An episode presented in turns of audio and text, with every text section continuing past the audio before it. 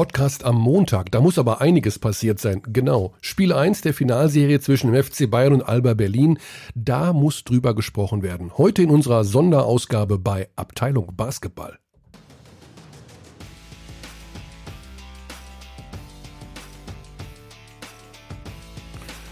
So. Ja, guten Tag. An einem, Tag.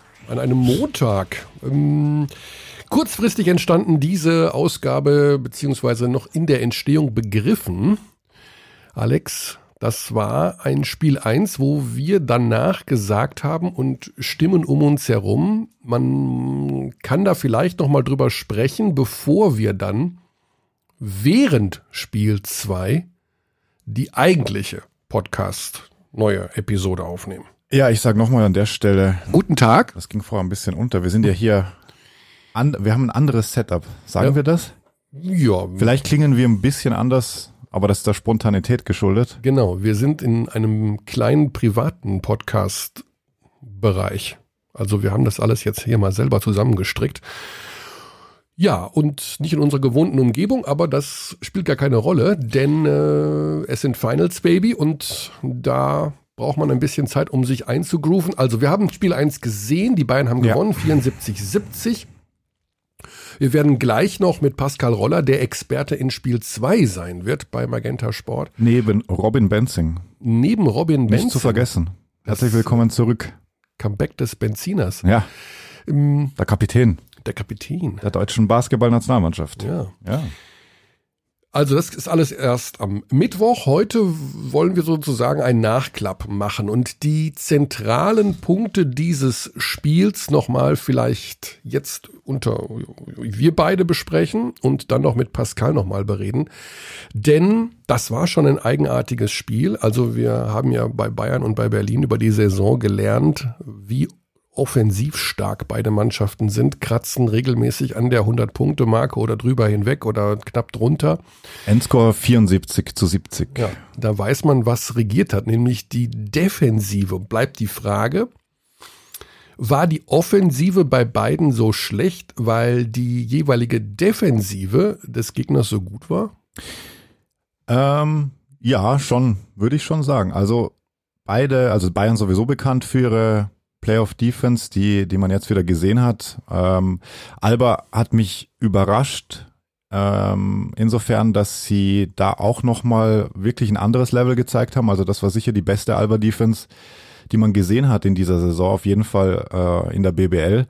Haben das super clever gemacht, haben da auch dieses neuartige, also ich weiß nicht, bewusst habe ich das noch nie gesehen, dass sie beispielsweise bei Bartel diese schnelle Doppeln machen, ähm, dass da sofort die Hilfe kommt und er teilweise wirklich seine Dribblings mit dem Rücken zum Korb in seiner Lieblingsposition abbrechen musste. Ähm, das haben sie sehr gut gemacht. Ähm, ich glaube, Alba hat das Spiel verloren, tatsächlich. Sie haben 38 Minuten lang geführt. Mhm. Ähm, natürlich kommen wir dann noch. Zum Ende kommen zum wir noch. Ende das kommen wir noch. Eine, eine besondere äh, Geschichte, diese letzten zwei Minuten. Ja, die Defensive bei beiden Mannschaften, also tatsächlich, und da, das ist wahrscheinlich auch wieder mal ein Thema, hm, Bartel gut verteidigt, Luke Sigma wieder von den Bayern eigentlich aus dem Spiel genommen. Er hat wieder nicht großartig stattgefunden. Er hatte dann immer wieder gute Stretches auch. Er war zu nachlässig mit dem Ball erneut, das kennt man auch. Also das sind ähm, ein paar Pässe passiert, die so eigentlich nicht ja. Das darf dir nicht passieren. Also Turnovers, Turn bei beiden Mannschaften übrigens, extrem viele Turnovers. Wie viele hatten wir am Schluss? Gefühlt 20 jeweils. Warte, wir schauen mal nach. 20 bei Bayern den Bayern 20. und Berlin hatte 20.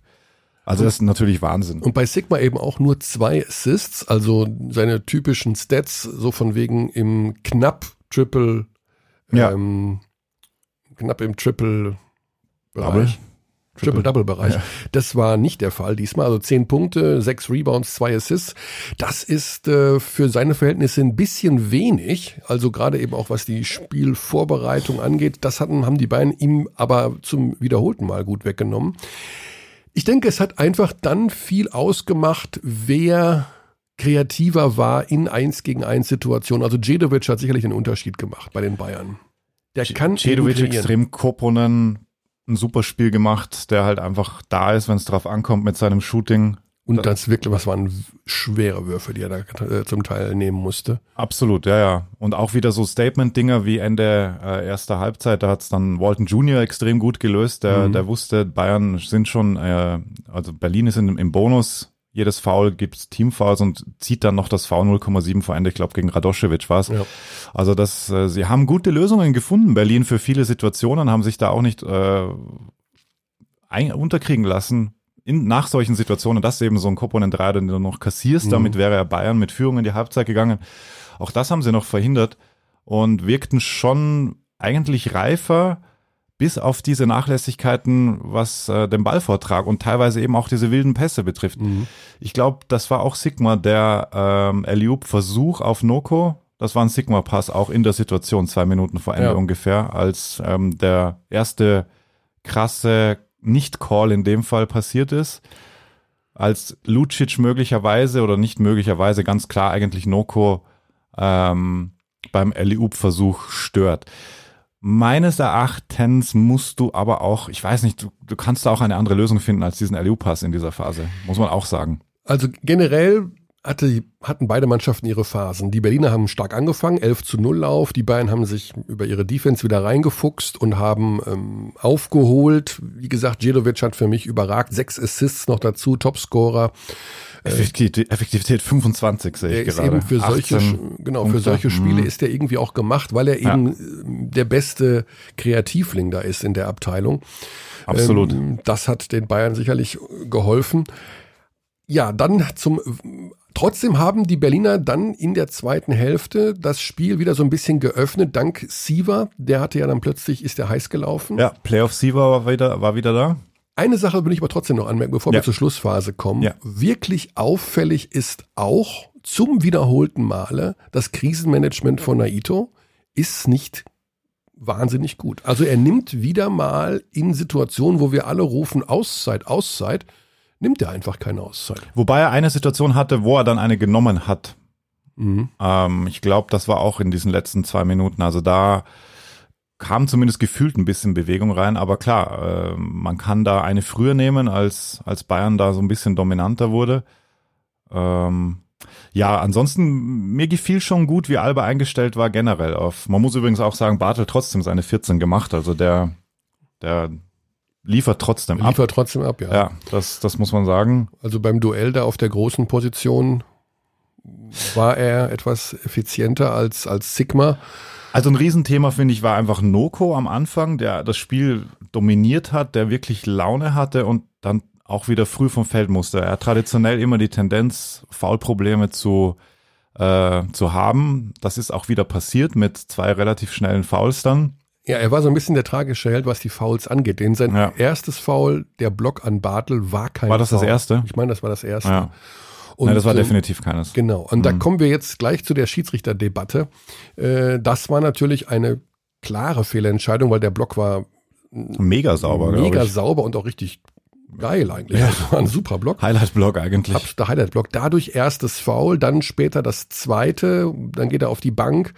Und ohne Ohne Noko war es dann echt schwer. War es, Mhm. ist es für Berlin einfach schwer. Der hat so viel Macht am Brett auch, was Rebounds angeht. Und wenn du gegen die Bayern da gerade bei so einem gehackten Spiel mit Fehlwürfen und sowas, wenn du da die Rebounds kontrollierst, offensiv vor allen Dingen nochmal, der bei einem solchen äh, Hackspiel zweite Wurfchancen holst, dann ist das natürlich wahnsinnig wichtig. Ja, das hat Noko hat ihn massiv gefehlt und ja, Gerade weil auch Booker einfach keinen guten Tag hatte. Also das wirkte Ja. so wieder ein bisschen wie der angeschlagene Booker, der jetzt bis, bis zum Finale in den Playoffs eigentlich wie der alte wirkte. Mhm. Ja, dann die Schlussphase. Also die hat natürlich äh, von der Stimmung her alles so ein bisschen ähm, in die Ecke gedrängt und über mit ja mit dieser mit diesen zwei Schiedsrichterentscheidungen einfach so ein bisschen äh, die Stimmung auch rausgenommen. Also man, es ging mit einem faden Beigeschmack aus dem Spiel raus. Es war ja an sich ein Es war ein spannendes, Spannendes Spiel. Es war Spiel, aber es war jetzt natürlich ein umkämpftes Spiel. Das dritte Viertel genau. hat hat's dann auch ein bisschen verzerrt, weil da war halt nur mehr Turnovers und nur mehr Turnover, Fouls. ja. Jeder Angriff wurde gestoppt. Das war natürlich eine kleinliche Linie der Refs. Muss man auch sagen. Also es, im Grunde waren die Schiedsrichter jetzt nicht durchgehend schlecht, um Himmels Willen. Also die haben schon, die haben kleinlich gepfiffen, was bei einem so physischen Spiel ja auch irgendwo in Ordnung ist, dass du da nicht alles durchgehen lässt. Du Ja. musst ja irgendwo immer sagen, was machen wir jetzt? Dann kommt es aber zu diesen beiden äh, Entscheidungen am Ende, die das Ganze so ein bisschen verzerren einfach. Denn es sah ja so aus, als sollte Berlin das Spiel gewinnen. Dann kommt, im Grunde sind es ja drei Sachen, über die man reden muss. Lucic beim Rebound fault gegen Noko. Noko macht die abfällige Handbewegung Richtung Schiedsrichter Kriegt das Technische. und kriegt dafür das Technische. Ja, das ist heftig. So, da kann man jetzt natürlich drüber diskutieren. Also zum einen, das Foul von Lucic wurde nicht geahndet. Da kann ich, da sage ich einfach mal, okay, passiert. Ja, absolut. Also, ist auch schwer zu sehen. Ist schwer zu sehen. in dieser Bewegung und genau. beide gehen hoch und Pass schwierig. Ich finde eher hinten raus die äh, das Technische. Genau, darüber, das ist eher die Geschichte, wo man sagen muss, in der Phase des Spiels braucht man Fingerspitzengefühl und muss sagen, weißt du was, dann hat er halt einmal mit, den, mit dem Arm so eine Bewegung gemacht, aber es ist umkämpft, es gab viele Fouls, die Schiedsrichter werden in der Halbzeit erfahren haben, dass sie gegen Noko ein überflüssiges Foul gegeben haben. Das kann sein, ja. Davon bin ich relativ überzeugt, dass sie das äh, zu hören bekommen haben. Und äh, da muss man einfach sagen, komm, dann lass das Technische sein und das Spiel geht weiter. Aber dadurch ist natürlich das Momentum doch nochmal gekippt. Auch da kann man sagen, schwamm drüber, aber natürlich im nächsten Angriff der äh, das vermeintliche Offensivfoul von Siva, unser Experte Konrad Wisocki hat gesagt, Flopping von Lucic. Alex Vogel hat auch gemeint, Blocking Foul. Also einfach das äh, auf jeden Fall kein Offensivfoul. Ja, genau, kein Mhm. Offensivfoul. Das ist natürlich eine sehr, sehr tragische Entscheidung hinten raus, die so ein bisschen das Spiel verzerrt. Einerseits, weil die Schiedsrichter nicht so dramatisch schlecht waren, außer halt in diesen Situationen, Mhm. die wir gerade angesprochen haben, weil es auch ein wahnsinnig schwieriges Spiel zu pfeifen ist. Und wir haben ja auch während des Spiels schon von Alex gehört, unserem Experten, der sich ja selber auch darüber moniert hat, dass ständig jede Schiedsrichterentscheidung diskutiert wird. Ja. Und das hat auch Maße angenommen. Wir haben es ja selber hier im Podcast schon. Ähm, du bist nicht ganz glücklich mit der Einstellung des Mikros. Nö, sollte, sollte schon passen.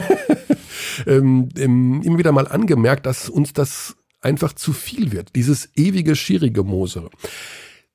Aber, Jetzt da- kommen wir aber noch zu einem Punkt und da geht es um die Ansetzung. Okay. Wir haben, es gibt ein Ranking bei den Schiedsrichtern in der BBL. So. Und wenn es drauf ankommt, pfeift Lottermoser, Panther oder Rodriguez oder zwei von den dreien oder neulich sogar mal, ich glaube bei Spiel 2 Berlin-Oldenburg, alle drei. Ja. So. Nach der harten Kritik vom Mladen Drencic. Nach der harten Kritik vom Laden Drijancic. Jetzt war die Ansetzung eine andere mit äh, Martip, Reiter und Bittner. Um Himmels Willen, das sind jetzt keine. Ich will ja generell nicht sagen, dass da irgendein schlechter Schiedsrichter bei ist. Nur hätte ich gedacht und mir vielleicht auch gewünscht, dass einer von den Top-Referees der Crew Chief ist. In Spiel 1. In Spiel 1. Ja, Spiel 1 ist natürlich auch immer so ein richtungsweisendes Spiel. Ja. Da gibst du so ein bisschen die Stimmung vor, wie es in der Serie zugehen wird. Und natürlich war zu erwarten, es wird emotional, es wird physisch. Ja. Auch wenn die Top-Leute pfeifen, gibt's immer wieder Entscheidungen, über die man diskutieren kann, weil Basketball ist meines Erachtens die am schwierigsten zu schießende Sportart der Welt. Und es wird eben mit so vielen Nicklichkeiten gespielt, so vielen Kleinigkeiten, Flopping hier, Rempler da, Schubser da, kleinste Dinge. Klar, du versuchst ja auch da Einfluss zu nehmen, Ja. ähm, weil, weil du dir natürlich einen Vorteil erarbeiten kannst. Kann man jetzt sagen, erinnere dich auch an die äh, John Patrick-Diskussion, dass Berlin Flopping Ja. trainieren würde, weil halt äh, Aito und der spanische Stil gehen ja auch in diese Richtung eigentlich, auch wenn Alba jetzt überhaupt gar nicht mehr dafür steht, Ja. würde ich sagen, vor allem in dieser Saison. Und man muss auch Siva wirklich positiv hervorheben, der im Interview nach dem Spiel sagt, ich meine, da nimmt er sein Fünftes in der Crunch-Time, entscheidet das Spiel mit bis dahin und sagt dann im Interview ähm, sinngemäß, ja, sie haben einen toughen Job, ist schwer immer alles zu sehen, ja. Also kein böses Blut. Ich würde sagen, man muss die Schiedsrichter einerseits in Schutz nehmen, weil das ein Spiel ist, was wahnsinnig schwer zu schießen ist. Und das Spiel 1 jetzt hier war auch schwer zu schießen.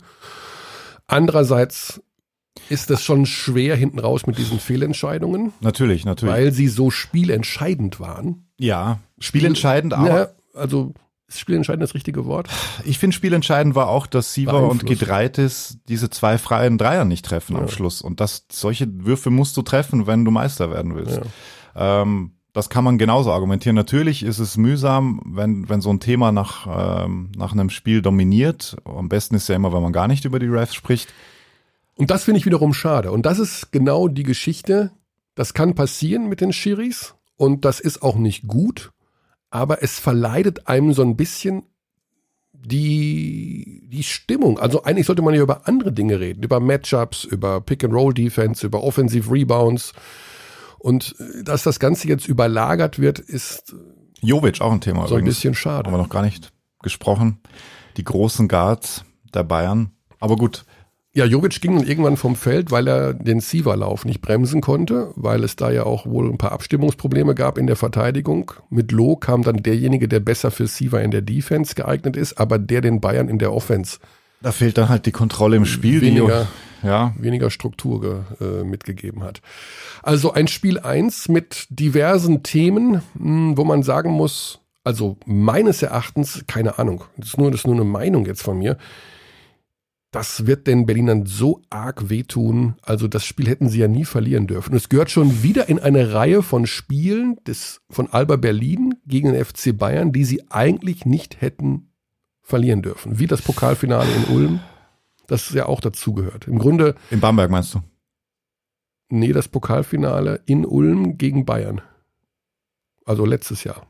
Ach so, so, ja, Mhm. letztes Jahr. Ja, das hatten sie ja auch im Grunde 36 Minuten kontrolliert und Ja. am Ende haben Stimmt, es stimmt, stimmt. Jetzt erinnere ich mich. Ja, ja. Also, das, wenn die das wegstecken Ja. können, Respekt, aber ich ich glaube, sie können das wegstecken, Wow. weil sie gesehen haben, dass sie im Audidom so lange mithalten können. Es Mhm. ist äh, immer noch also Best of Five immer schwieriger, aber es ist noch nicht allzu viel passiert. Bayern hat weiterhin den Heimvorteil. Berlin muss jetzt natürlich abliefern zu Hause. Mhm. Und da traue ich ihnen nach dieser Leistung jetzt, wobei ja auch die Bayern noch auch sehr viel Luft nach oben haben, Potenzial, traue ich ihnen alles zu, dass, äh, dass sie die Serie ausgleichen am Mittwoch. so, wir machen jetzt folgendes. Wir rufen jetzt unseren Experten an. Wir fragen jetzt mal einen, der selber gespielt hat. De- Einen, der selber gespielt hat, der selber schon im Finale war. Das sprechen wir aber jetzt nicht an, wie er damals die Freiwürfe vergeben hat. Damit kann man ihn immer so ein bisschen ärgern. Das machen wir aber nicht. Denn wir wollen ja von ihm wissen, wie er das Ganze gesehen hat und wie er sich jetzt auch auf das zweite Spiel vorbereitet. Denn Pascal Roller wird als unser Experte im zweiten Spiel für Magenta Sport die Partie in Berlin betreuen.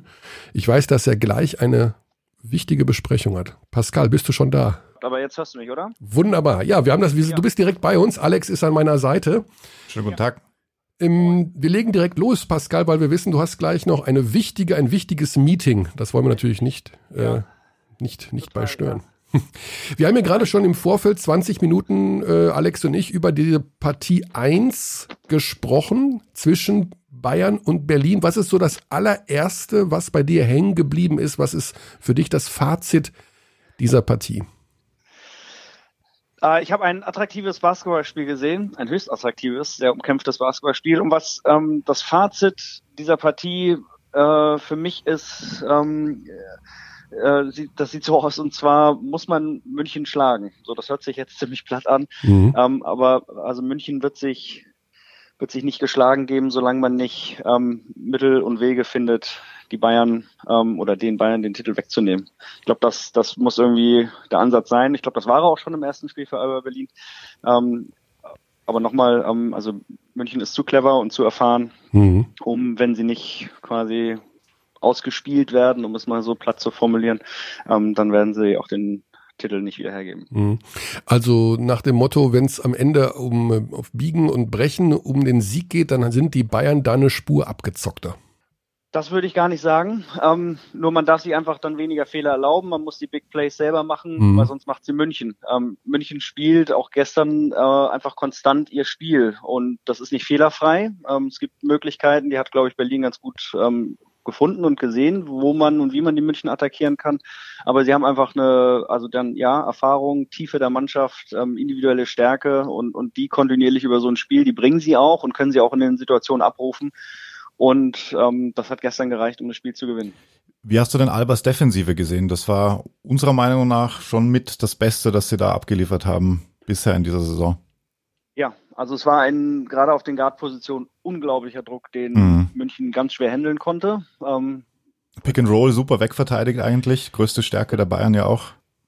Absolut, genau. Also ähm, Nihat hat ja gesagt, so ein bisschen, so würde ich das interpretieren, ja, uns hat so ein bisschen die Spielpraxis gefehlt und wir wussten nicht ganz genauso. Also ich, ähm, wie wir dann vielleicht hier und da agieren müssen oder nicht wussten, aber wir waren nicht quasi äh, bereit, weil der Rhythmus so ein bisschen weg war.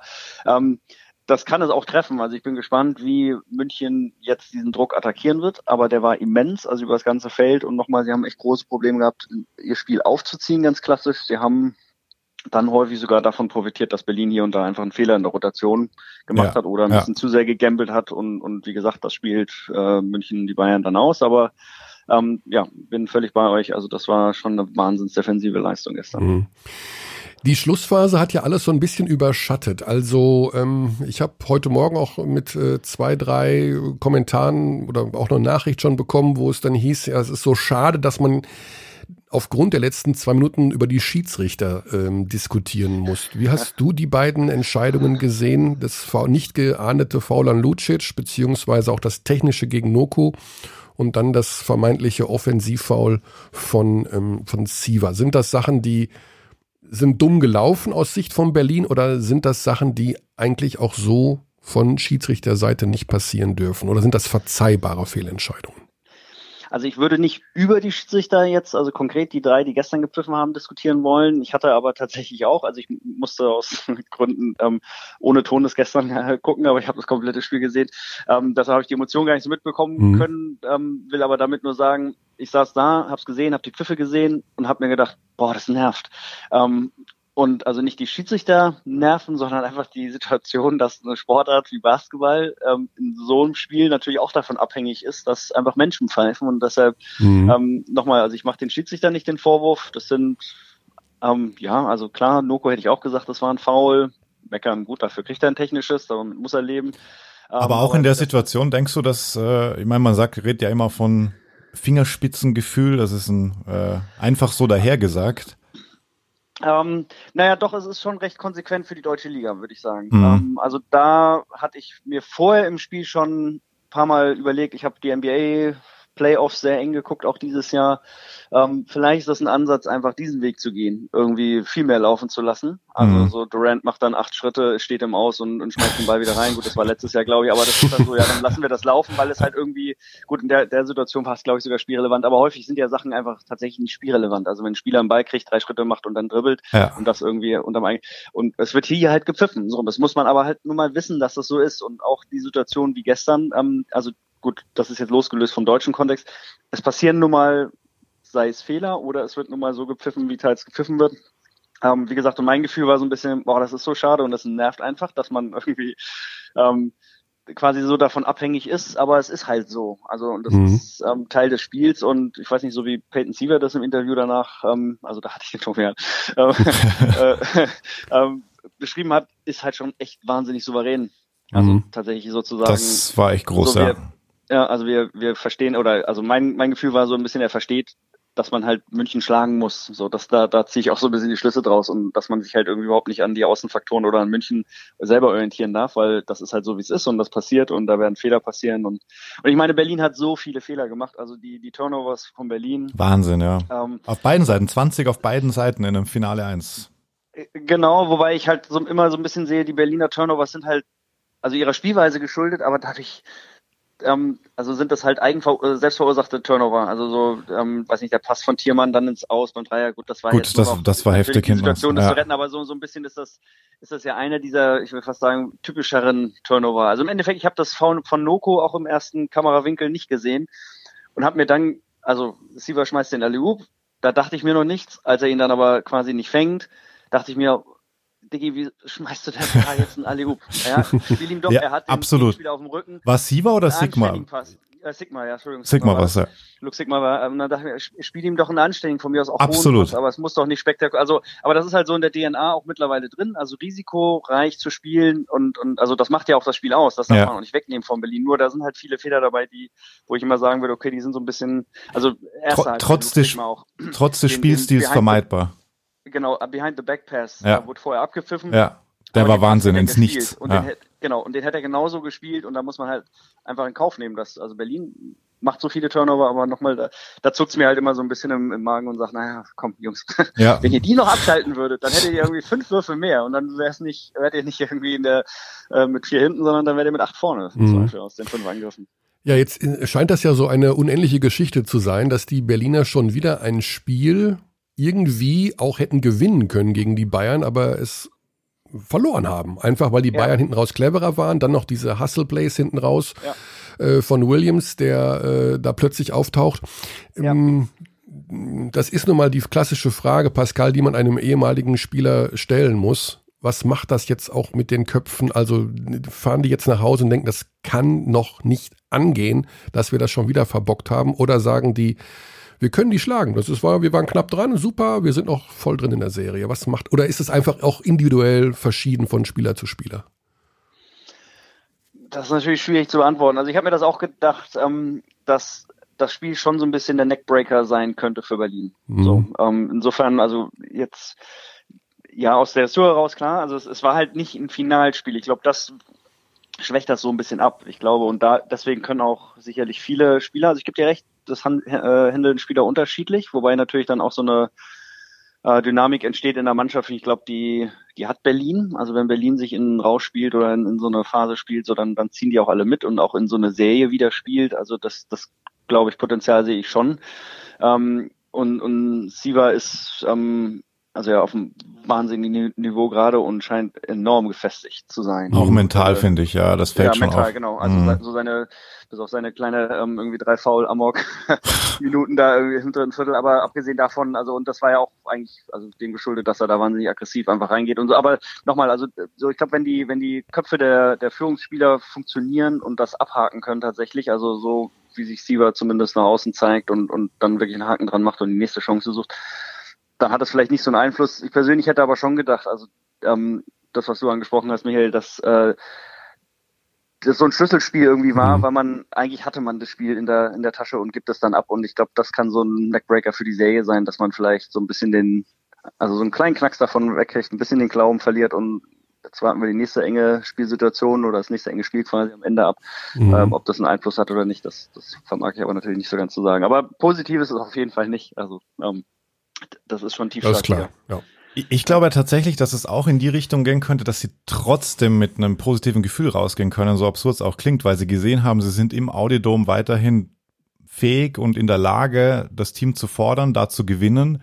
Wenn sie jetzt angenommen, äh, am Mittwoch Heimvorteil natürlich für, für Alba einfach immer enorm traditionell. Wenn sie da ein gutes Spiel hinlegen, glaube ich einfach, das kann sie sehr schnell wieder ausgleichen.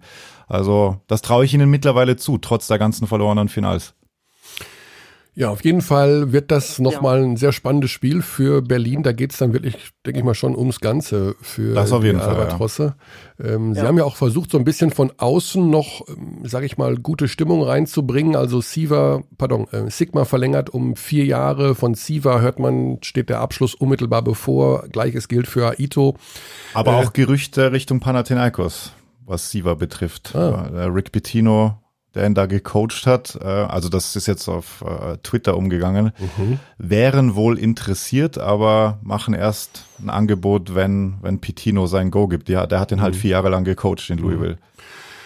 Noch ganz kurz über die Bayern, ähm, Pascal. Das ist eine Mannschaft, die wirklich die ganze Saison immer wieder es geschafft hat, in solchen Situationen die richtigen Entscheidungen gerade im offensiven Bereich zu treffen. Djedovic ist da gestern so ein bisschen herausgestochen mit Ja. Topscorer und sechs Assists. Ähm, auch die Entscheidung, Hobbs nicht mit in den Kader zu nehmen, sondern Dangobic als defensiv stärkeren Spieler scheint ja. sich auszubezahlen. Ich glaube, das Thema Hobbs ist durch. Also. Das Thema Hobbs dürfte durch sein für, ja. für die Finalserie. Ähm, wie siehst du die Bayern da so in diesen Situationen? Woher, was ist das, diese Cleverness, die diese Mannschaft ausmacht? Hängt das an einem wie Jovic oder sind die alle so sag ich mal, vom Basketball-IQ her auf einem Niveau, dass sie wissen, welche Situation gerade ist und welche Entscheidungen getroffen werden müssen. Denn es wirkt wirklich so, als hätten sie für jede Situation in irgendeine Antwort. Ja, ich habe so das Gefühl, dass sie, also im positiven Sinne, vielleicht auch diese, diese Bayern-Arroganz. Ich hätte jetzt erstmal das Bayern weggelassen, aber einfach dieses mhm. Selbstvertrauen und diese, diese positive sportliche Arroganz, die man auch braucht, diese Selbstsicherheit. Ähm, also dann, wenn man weiß, okay, jetzt bin ich so auf meinem Zenit und jetzt sind wir als Mannschaft einfach nicht zu besiegen. So, mhm. so spiel, treten sie ein bisschen auf. Also ich Williams, wie du vorhin gesagt hast, der kam zum Schluss, aber eigentlich war ich so ein bisschen erschrocken. Ich dachte, da kommt viel mehr. Also auch generell so ein bisschen klar, ähm, also wenn man 3-0 gegen Fechter und so weiter oder durch die Playoffs halt einfach durchzieht, dann denkt man vielleicht schon, ich muss auch nicht so alles geben, aber so ein bisschen habe ich das Gefühl, so der eine oder andere, da kann noch wesentlich mehr. Und gerade bei Williams wäre das, wäre das so einer, da war ich ein bisschen enttäuscht eigentlich gestern, hat aber halt natürlich dann doch gezeigt zum Schluss. Ähm, ja, ohne ihn wird es da schwierig also, hinten raus. Mhm. Genau, wie, ja. dass es schwierig wird und, und was für einen Einfluss er allein wieder durch seine Physis und, und seine Möglichkeiten hat. Also er kann so ein Spiel auch viel früher aus meiner Sicht und, und, und schneller in andere Richtungen lenken so ähm, und Berlin vor andere Herausforderungen stellen. Und ähm, ja, es, es gibt so ein paar Konstanten im, im äh, äh, Bayern-Spiel, also mit Danilo ist natürlich Wahnsinn. Also so der, der spielt einfach seinen Stiefel konsequent ja. durch und trägt diese Mannschaft irgendwo. Also das ist ähm, auch wenn sie immer wieder fix, ja.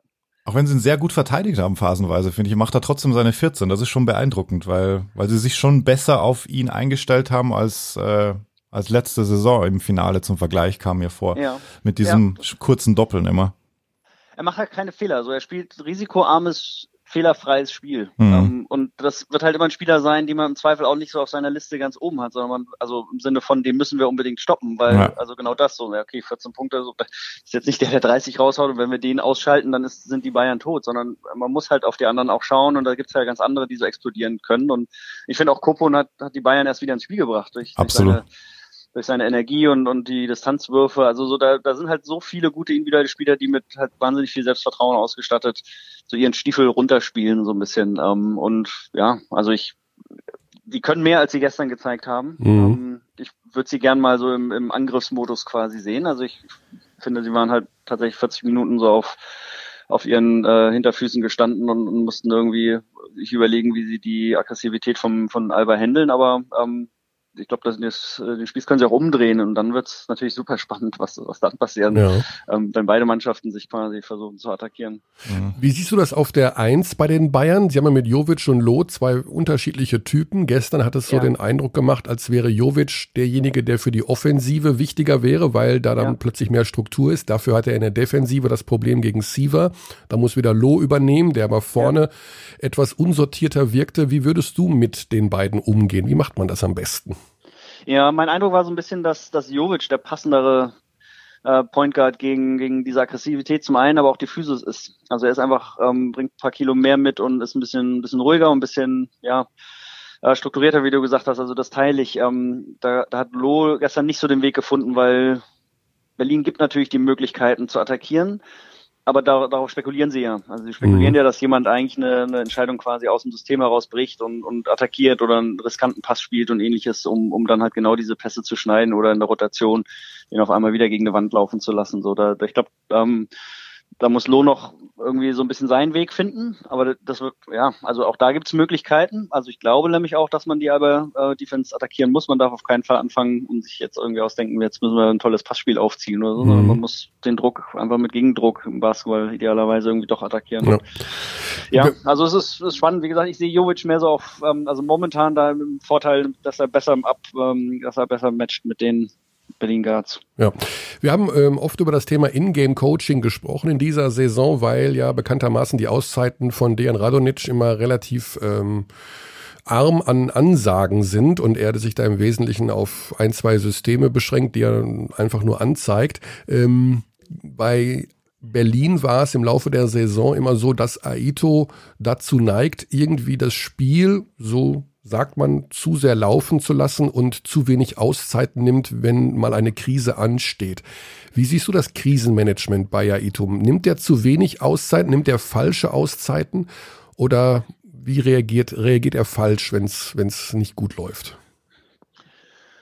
Ähm, fällt mir schwer tatsächlich einzuschätzen korrekt, weil ich merke, dass er sehr viel ja während des Spiels auch coacht. Ähm, also er gibt schon Anweisungen, nur ich kann, ich kann sie tatsächlich nicht so deuten. Ich weiß nicht, inwieweit sie äh, individuell ankommen und, und ein Spieler sofort auch weiß, was damit gemeint ist und mhm. im Zweifel, dass das irgendwie eine Auszeit ähm, entbehrt, eine Auszeit entbehrt. Also insofern, aber ja, es gab ein, zwei Phasen, auch, auch gestern, da dachte ich mir, okay, so als klassischer Trainer, so da würde ich sofort nervös werden, in Anführungszeichen, oder den halt Lauf unterbrechen wollen und mhm. mal eine Auszeit. Ähm, da lässt er tatsächlich laufen. Äh, ja, aber ja, du würdest es, würdest nicht als Schwäche auslegen, sondern das ist einfach seine Art, weil es heißt ja oft, äh, dass er sozusagen der Mannschaft dann die Möglichkeit gibt, das Problem selber zu lösen. Das ist dann die positive Umschreibung. Ja, richtig. Mhm. Also da würde ich mich jetzt erstmal im ersten Schritt anschließen, ja. ja. Gut, Pascal, dann ja. wollen wir dich nicht länger abhalten. Gleich ist Besprechung. Worum geht's? Dürfen wir das wissen? ähm, ja, es geht, es geht, um die Social Media Aktivitäten meines Unternehmens. Ah. Der, ja, okay, da bist Social du. Media Call. Ja. Bist, bist, du der Experte im Bereich Social Media? Ich darf tatsächlich den Instagram-Account ah. äh, betreuen, also den äh, zu 50 Prozent. das ist eine gerechte Arbeitsteilung, aber ja, ähm, also Experte bin ich noch nicht äh, ganz, aber äh, doch mittlerweile ganz gut im Thema auch drin. Kannst, ja. Du kannst ich bin, bin, selber privat nur passiver Konsument. Also mein, mein Instagram-Account darf man bitte nicht als, äh, als Maßstab dafür nehmen. Also okay. Da bin ich wirklich nur zum Schauen. Und du kannst Körny jederzeit anrufen, der ist Social Media Experte. ja, ja hm. mache ich das. Ja. Gut, Pascal, dann freuen wir uns auf den äh, Mittwochabend. Da wirst Absolut. du in Berlin am Start sein und wirst genau. äh, ich glaube mit Alex Frisch zusammen, denke ich mal, ne, das Spiel kommentieren. Ja. Und, Robin Benzing, wenn ich das richtig gesehen habe. Robin Korrekt. Benzing ist auch am Start. Der hübschere von euch beiden soll neben den Moderator gestellt werden. Da bin ich jetzt sehr ja. gespannt. Das war jetzt eine gemeine Aussage, aber ich, du weißt doch, ich bin ein bisschen älter, ich darf auf dem Stuhl fassen. Alles klar. Pascal, das waren sehr interessante Einblicke. Ich äh, wünsche dir ein gutes Spiel am Mittwoch und auf bald. Danke dir. Ja, ich danke euch. Ciao. Ciao. Ciao. Ja, haben wir ein bisschen was gelernt. Also. ja, auf jeden Fall. Es ist, also Ethos Coaching ist einfach, also der Berliner Stil, den kennt man mittlerweile gut. Es ist interessant, was Pascal gemeint hat, weil er wirklich sehr, sehr aktiv ist. Man sieht das ja im, im Fernsehen eher nicht so, aber wenn du beim Spiel bist, äh, wie viel er eingreift und mhm. wie viel er Feedback direkt, ähm, natürlich weißt du nicht, wie viel tatsächlich ankommt, aber ich glaube schon, dass er mit seiner Erfahrung sich diese Spots raussucht, die, äh, wo er weiß, das kommt jetzt an bei den Spielern. Ja. Ich denke, die Quote ist da schon ganz gut. Haben wir einen anderen Zugang. Also, das war der Start in eine Serie, von der wir glauben, dass sie eigentlich über mehr als drei Spiele gehen müsste. Ja. Und der Basketballfan würde es sich, glaube ich, auch wünschen, wenn das mal eine Fünf-Spiele-Serie wird, ähm, nachdem wir ja in dieser Playoff-Konstellation in dieser Saison da nicht wahnsinnig verwöhnt wurden mit engen Serien hätte dieses Finale zwischen zwei Mannschaften, die augenscheinlich gleich gut sind in irgendeiner Form. Äh, sind sie das? Verdient. Ich weiß es nicht. Sie sind anders. Sie sind anders. Sie sind anders. Andere also, Kader, anderer Stil. Genau. Am Individuelle Anfang, Klasse immer noch Vorteil, weil man darf auch nicht vergessen, Lucic gestern vier Punkte. Loh macht gar keine Punkte, was da theoretisch noch an offensivem Potenzial schlummert. Also, ja, also klar, bei 74 und 70. Aber wie gesagt, äh, gut, gute Defense Alba. Gute Defense Alba, gute Defense Bayern. Hm, ein typisches Finalspiel mit sehr, ja, mit, auch mit Phasen, wo es eben unrhythmisch war, wo gefault wurde, wo es Ballverluste gab ohne Ende, wo schlechte Entscheidungen getroffen wurden, wo es alles ein bisschen wild zuging, aber eben, naja, wie man in eine solche Serie durchaus starten kann. Dass es nicht 104 zu 101 ausgeht, glaube ich, das war auch allen klar. Äh, dafür sind das, beide Mannschaften da auch zu physisch gewesen. Das stimmt. So, auf was achten wir am Mittwoch? Naja, im Grunde auf das Gleiche wie vorher. Wir haben ja bei Spiel 1 gesagt, massiv wichtig für Alba Berlin ist das Tempo des Spiels. Also je schneller, desto besser für Berlin. Da muss man sagen, war das ja wirklich nur in den ersten fünf Minuten so. Schnelle Abschlüsse haben sie gefunden, 11 zu 0 Führung und dann war sie es ja vom ready. Tempo her, war es ja eher das Bayern-Spiel. Also die Angriffe haben viel länger gedauert. Es gab ja kaum Fastbreak-Situationen oder leichte Punkte. Es wurde ja wirklich Beißen, Stechen, Hobeln, wurde ja alles angewandt. Ähm, das kommt eher den Bayern entgegen, weil sie vielleicht mit Jedovic da den Spieler haben, der irgendwie den Unterschied ausmachen kann. Ich glaube, dass Hermannsson kann das auch.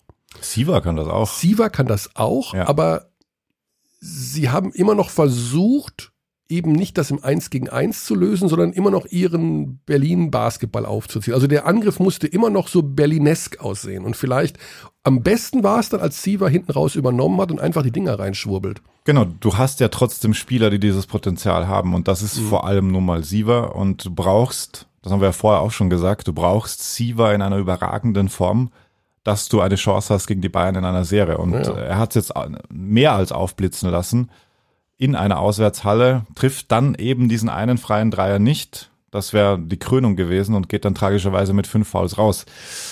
Auf was achten wir noch? Ref-Besetzung?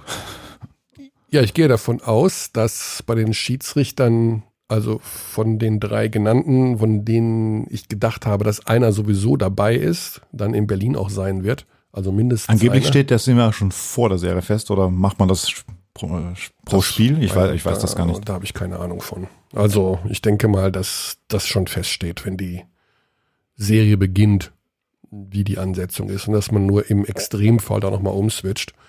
Also jetzt gehe ich davon aus, dass Rodriguez, Lotta, Mosa, Panther in irgendeiner Form Crew Chief ist, einer von den dreien und wie auch immer. Aber wie gesagt, das Thema soll, und das finde ich, hat auch Pascal gut gesagt, das Thema soll eigentlich nicht die Schiedsrichterleistung sein, auch wenn sie am Ende von Spiel 1 den Ausgang mit beeinflusst haben in irgendeiner Form oder das Momentum dadurch gekippt ist. Am Ende, und das fand ich mit das Interessante, was Pascal gesagt hat, muss Berlin begreifen, dass man die Bayern schlagen muss.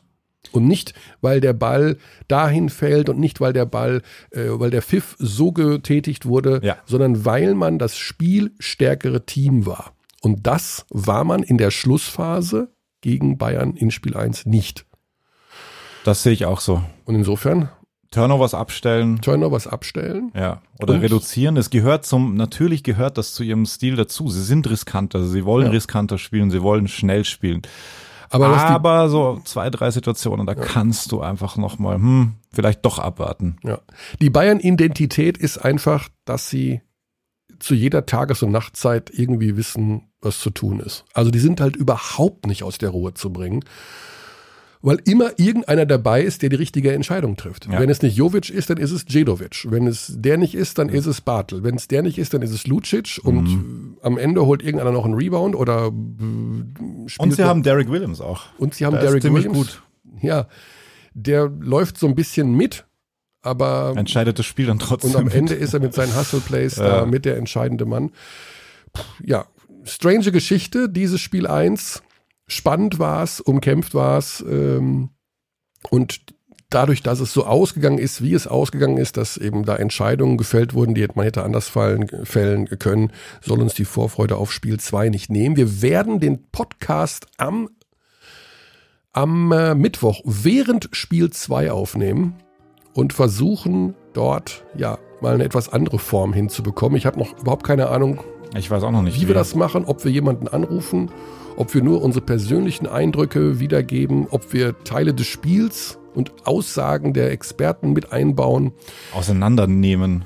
Keine Ahnung. Also wir lassen uns überraschen. Wir haben unser neues Setup hier angeflanscht und werden das auch am Mittwoch benutzen. Und während Spiel 2, also dann erst die Erscheinung, das Erscheinungs, die Erscheinungszeit am späten Mittwochabend. Bis dahin. Bis dahin. Gute Vorbereitungszeit.